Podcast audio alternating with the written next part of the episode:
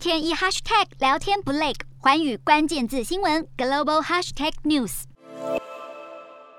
建筑物持续冒着大火，消防人员急忙灌救。俄罗斯入侵乌克兰，炮火依旧猛烈。乌克兰西北部罗夫诺州一座电视塔和附近一栋行政大楼被两枚飞弹击中，造成多人死伤。当局表示，残骸底下还有人。而俄军也持续炮击首都基辅。根据逃离的民众控诉，俄国士兵在占领基辅附近的村庄后，不止向建筑物随意射击，向大街投掷手榴弹，还挨家挨户没收手机和笔记型电脑，甚至在大街上开枪处决平民。俄国自开战以来，也首度承认有情报军官阵亡，有十二名高阶军官死于乌克兰，包括三名将领。俄罗斯总统普丁身边一名亲密盟友坦言，俄军在乌克兰的行动不如克里姆林宫原先预期。据传，白宫正讨论让美国总统拜登尽快访问欧洲的行程。另外，克里姆林宫表示，并没有讨论普丁会晤拜登的可能性。对此，白宫先前也曾提及，美俄元首峰会不在计划之内，且在举行任何会晤之前，必须先和缓俄罗斯与乌克兰的冲突。